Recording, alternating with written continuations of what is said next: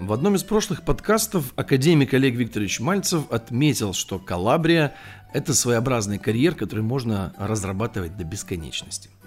И сегодняшний подкаст также будет посвящен Калабрии. Безусловно, мы не скрываем, причиной является э, приезд профессора Антонио Никаса. Буквально через несколько дней э, самолет из Торонто приземлится в Киеве. И сегодняшний подкаст я решил провести с моей коллегой, журналистом Дариной Каруной. Привет. Здравствуйте. А, ну, может быть, кто-то не знает, кроме того, что Дарина является журналистом, главным редактором газеты «Общественный прибой», она также является и членом экспедиционного корпуса. И, безусловно, повидала многое. Сегодняшний подкаст вот я предлагаю построить по принципу э, обманутых или не обманутых ожиданий.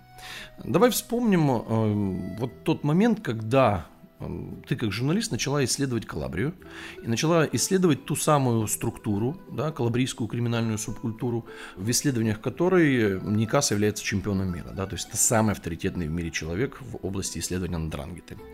И я помню, что были поставлены задачи э, с точки зрения исследования, ну, называется, да, ну, как бы кабинетное исследование, то есть работа с теми источниками, которые можно достать через интернет. И потом ты оказываешься в Калабрии.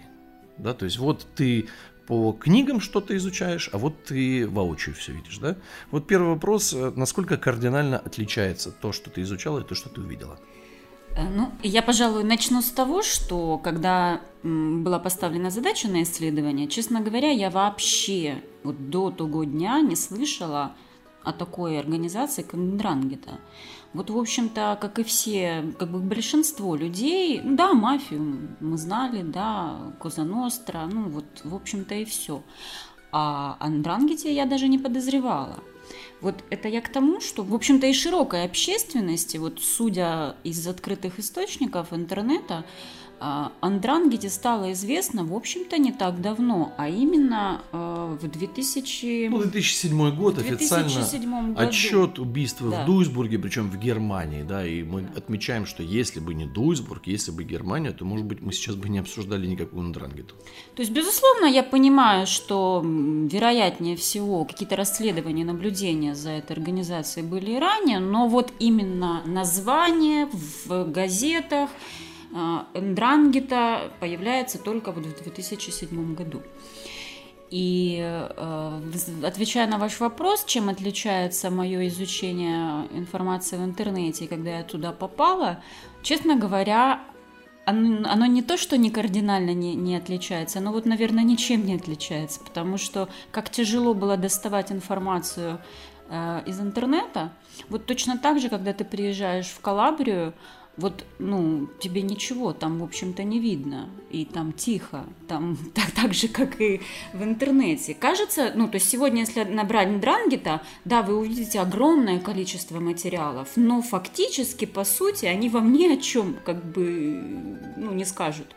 Я на тот момент еще даже не знала о существовании профессора Никаса, ну, то есть это было вот, знаете, как вот просто слово, которое мы знали. Понятно, что Олег Викторович, возможно, больше что-то на тот момент знал, но задача была просто поставлена. Вот есть вот такое слово, вот что вообще это такое, о чем мы говорим. То есть есть явление, это явление криминального характера, а, и это явление мало изучено. Абсолютно.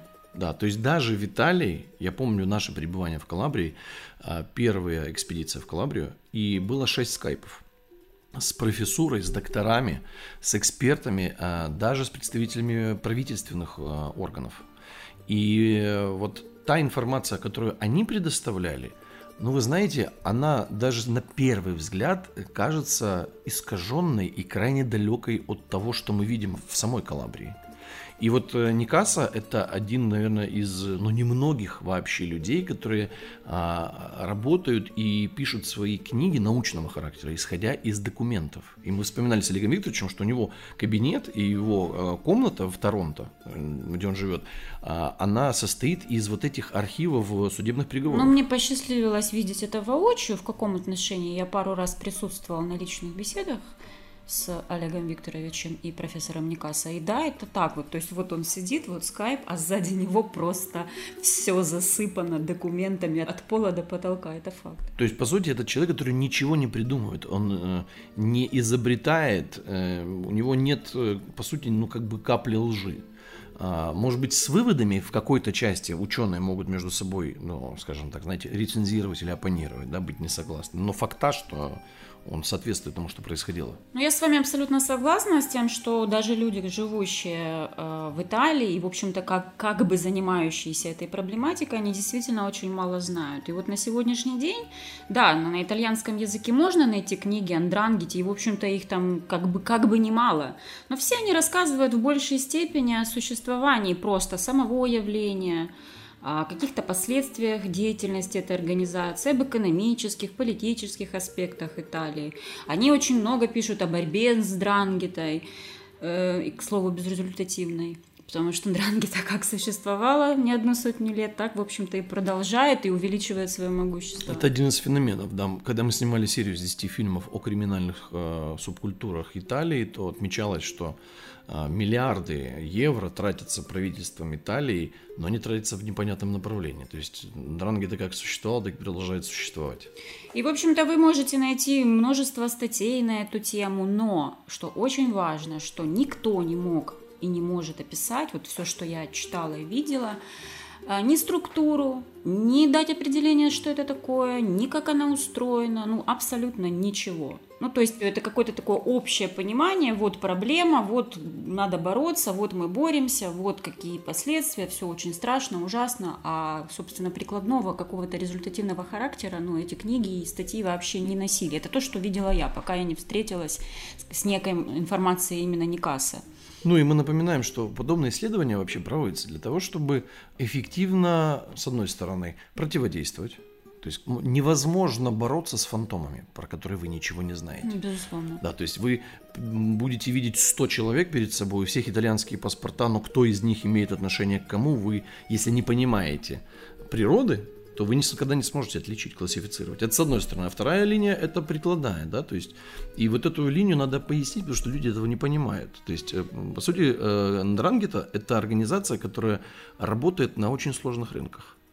А, да, дело в том, что, ну вот даже, ну я не буду утверждать, что это конкретно именно так, но как бы бывшие якобы члены, так их именуют, а они заявляют о том, что это на допросах в полиции, что нрангета – это такая штука, которая способна общаться и договариваться с абсолютно любыми людьми на любых континентах, любых э, национальностей и рас. То есть для них вообще не существует ну, никаких преград. То есть это... И это при том, что они как раз занимаются криминальной деятельностью. Но вот э, сама по себе методика эффективного а, решения задач на разных территориях, вот знаете, как мы всегда говорим, если из машины криминальный, вытащить двигатель, то сам по себе двигатель, он не криминальный. То есть там лежат методики, которые позволяют ну, открывать, по сути, филиалы любой общественной организации, бизнес-структуры в любой стране решать задачи. То есть машина одноранги это сама по себе криминальная, но если мы вот эти вот э, методики вытащим, да, э, механизмы, там, э, технологии, то их можно применять в любой сфере деятельности. И это я объясняю, чтобы было понятно, зачем ученые исследуют в том числе. Безусловно. Но, во-первых, я хочу немножечко в историю да, уйти и напомнить, что, в общем-то, э, ну, многие люди считают, вот криминал, он был изначально криминалом. Но, в общем-то, из исследований уже известно, что эти организации берут свое начало и как бы структуры, формирование, как францисканский монаршеский орден. И кто такой криминал? Сегодня вы криминал, а завтра те, кто у власти криминал. То есть криминалом становятся те, кто не угоден нынешней власти. И, ну, скажем так, есть такая легенда, да, у любой криминальной субкультуры существует легенда, это нужно понимать. С этого мифа любая криминальная структура, любая криминальная традиция начинается. Так вот, у Нрангиты есть такой миф, а, что были три рыцаря, напоминаю, рыцаря, дворяне, аристократы, которые отомстили за честь своей сестры, которая была изнасилована, и были заточены, они убили обидчика, и были заточены на 29 лет, 11 месяцев и 29 дней а, на острове Фавиньяна. Это неподалеку от острова Сицилия. Да, это, в общем-то, тот, тот остров, э, где находится вот эта, собственно, тюрьма. Бурбонская, Бурбонская тюрьма. тюрьма бурбонская где, тюрьма. как бы, по легенде, сидели вот эти три рыцаря Осса, Мастроса и Скаканьоса, откуда они, в общем-то, э, по истечении вот практически 30 лет – то ли сбежали, то ли их выпустили, пока что я не могу точно сказать, но вот именно считается, что они отправились на три итальянских земли, где и основали вот Ндрангету, э, мафию и Камеру. Да. Причем э, вот очень часто этот миф приписывают именно Ндрангете самой по себе. Хотя они забывают, что вот в, в сути этой легенды три рыцаря и три организации. Да? Да. То есть, по сути, Неаполь, да, как бы правая сторона Сицилии, левая сторона Сицилии и Калабрия. И поэтому говоря, а почему, собственно, это интересная очень тема и, ну, наверное, основополагающая для изучения, потому что мы живем, в общем-то, в том мире сегодня, который был построен посредством вот этих трех, ну, то есть ими был установлен некий порядок европейский. А, в котором мы и живем сегодня. И мы не можем с вами ездить э, по дороге на автомобиле правил дорожного движения, которые мы не знаем. Вот здесь точно так же. То есть для того, чтобы уметь Мало того, что бороться с этими организациями, если уж мы ставим задачу бороться, мы должны вообще понимать, а что это такое и как мы с этим можем работать. Но задача Олега Викторовича не бороться с мафией, не бороться с Дрангитой, а понять, почему, что позволяет этим структурам иметь такое колоссальное, то есть это самая богатая на сегодня организация, именно Дрангита. Вот, то есть она как бы всегда была в тени, очень долгое время в тени мафии и камеры. Но, как оказалось, Ндрангида гораздо мощнее гораздо могущественнее. И у них есть различия в устройстве, потому что, если говоря о мафии, то она устроена как корабль, да, то Ндрангита устроена, в общем-то, как монашеский монастырь или университет. Университет. Ну, университет, Именно да. университет является моделью, как бы, самой структуры. И все здесь сосредоточено внутри семьи. То есть в Ндрангиту не может попасть человек вот просто так, который просто захотел. Это невозможно. Если в мафии возможно, то есть любой, то здесь только есть три основных способа а, попадания в эту организацию. Первый это нужно просто родиться в этой семье. Второе это нужно либо жениться, либо выйти замуж за одного из членов этой семьи. Третье – это, собственно, попадание в тюрьму, и после тюрьмы это возможно. И есть один четвертый способ, он крайне редкий, но он существует. И, в общем-то, о нем мы узнали как раз от профессора Никаса. Это когда ты не являешься ни одним, ни вторым, ни третьим, но, э, например, там в военное время ты проявил себя настолько, ну, со всех сторон и тебе доверяют, что, в общем-то, они считают, досто... ну, что ты достоин быть принятым в эту семью. Но это очень редкие случаи. Вот основных вот таких вот три. И поэтому с точки зрения изучения учеными, вот конкретно Олегом Викторовичем, безусловно, это касательно, ну, что позволяет э, существовать в мире на любых рынках? Э, какие методики воспитания? Почему они настолько богаты? Почему они неуязвимы?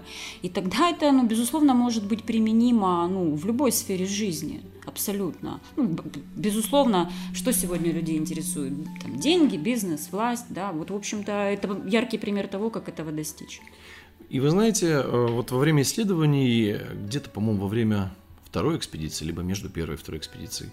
Я, находясь в кабинете на совещании у шефа, я услышал одну фразу, которую я рекомендую сейчас всем услышать. То есть а, в этой субкультуре а, рождаются люди, у которых судьба предначертана заранее, и она триумфальна. То есть это люди с судьбой – Именно так, если позволите, я вот, ну, я как бы просто писала несколько статей на эту тему как раз по результатам исследования. И да, то есть если в мафии есть выбор, можно прийти, а можно не прийти, то в Мдрангете это как бы судьба без выбора. То есть, э, чтобы вы понимали, что значит судьба без выбора. То есть, а, известно, каким образом ты можешь добиться всего в этой жизни, в этом мире. И от тебя зависит, насколько высоко в этой иерархии ты поднимешься. Это, это все. Ну, как... От твоей решительности, от твоей настойчивости, от того твоего желания иметь э, власть, как бы... Ну, в общем, Тандрангита, она и характеризуется тем, что она стремится к знаниям, а одним из ключевых символов этой субкультуры является, собственно, древо познания. И вот, как объяснял профессор Антонио Никаса, что в Дрангите жизнь человека – это, в общем-то, путешествие к более высокому уровню. И это знают все. То есть ты родился, и все, тебе уже предначертано, что ты будешь делать, когда ты это будешь делать, как ты это будешь делать. И знаете, такое выражение, вот как бы а, обречены на победу, вот, в общем-то, обречены на триумф, действительно, обречены на величие, э, ну, не такое, как привыкли в общественной жизни, на богатство, на власть такую тотальную, да, но это все очень тихо и ну, невидимо другим людям, но для этих членов абсолютно все понятно, и как раз те, кто как бы не желают этого, идти по этому пути, уже вот многовековому, устоявшемуся, то они знают, что они, ну, ну то по сути это, ну как сказать, ну, наверное, это живые трупы, потому что это изгои вообще. Ну, то есть это невозможно. Ты родился, и ты... То есть для них это, в общем-то, образ жизни. Это нам кажется, что что-то специальное происходит. На самом деле нет. То есть, ну, это просто устоявшийся порядок. Вот как мы рождаемся, нас там в школу отдают, еще куда-то. А у них э, свои университеты внутри вот как бы семей, ну, вот этой всей организации. Да, и несмотря на то, что моделью Ндрангита является университет, вот э, человек, который приезжает в Калабрию, и он, может быть, ожидает, что будут здания, будут преподаватели, будет профессура, всего этого нет. Дело в том, что когда ты приезжаешь в Калабрию, ты, ну, честно говоря, ты немножечко находишься в полном недоумении. Мы, ну, озадачен. Мы привыкли, что, ну, как бы какой-то город, там, считаем, что, ну, наверное, он туристический. Да, где-то внизу у берега моря там люди есть, но поднимаешься ты немножечко выше, вот, например, во Фьюма Фреда, да, когда вы же там как раз были. Но это просто то есть именно тишина. На улице нет людей, но все как бы есть, но их нет. Не, ну там информация распространяется практически моментально. То есть а, то, что на улице нет людей, это железный факт. То есть во Фиме Фреда живет порядка 500 человек. И если вы приедете на машине, а, то вы можете встретить безлюдный Фьюма Фреда, но это не значит, что там нет людей. И самое главное, что как только вы доходите до ресторана, то все уже знают, что вы есть. Да, что вы уже приехали. Да, это... Кто вы, что вы, чем вы занимаетесь. Такая типа паранормальщина, она имеет свое объяснение, безусловно, но вот это вот та среда, вот, в которой а, взращиваются такие люди. Ну да, считается, что это, ну, в общем-то, ну, назовем так, всемогущие, наверное, какие-то сверхлюди, потому что для них, в общем-то, не существует. Ну, это, это другой мир, это другая религия, у них своя религия так и называется, да, то есть это абсолютно для нас, скажем так, европейцев, там, людей, живущих в странах бывшего э, Советского Союза, в странах СНГ, это как-то непонятно, мы привыкли к другому. Именно вот их это другая философия, их другой жизненный подход, именно так это, наверное, можно называть, жизненный подход. Э, то есть они себя криминалом не считают, в том-то и дело. Криминал они для кого? Для полиции, еще для кого-то. Не зря ведь Нрангиту называют змеей, да, змея, которая сидит под камнем. В общем-то, очень многие специалисты сходятся во мнении в том, что, ну, те, которые хорошо знакомы с э, Нрангитой, что это такая организация, которая живет себе своей жизнью, никого не трогает.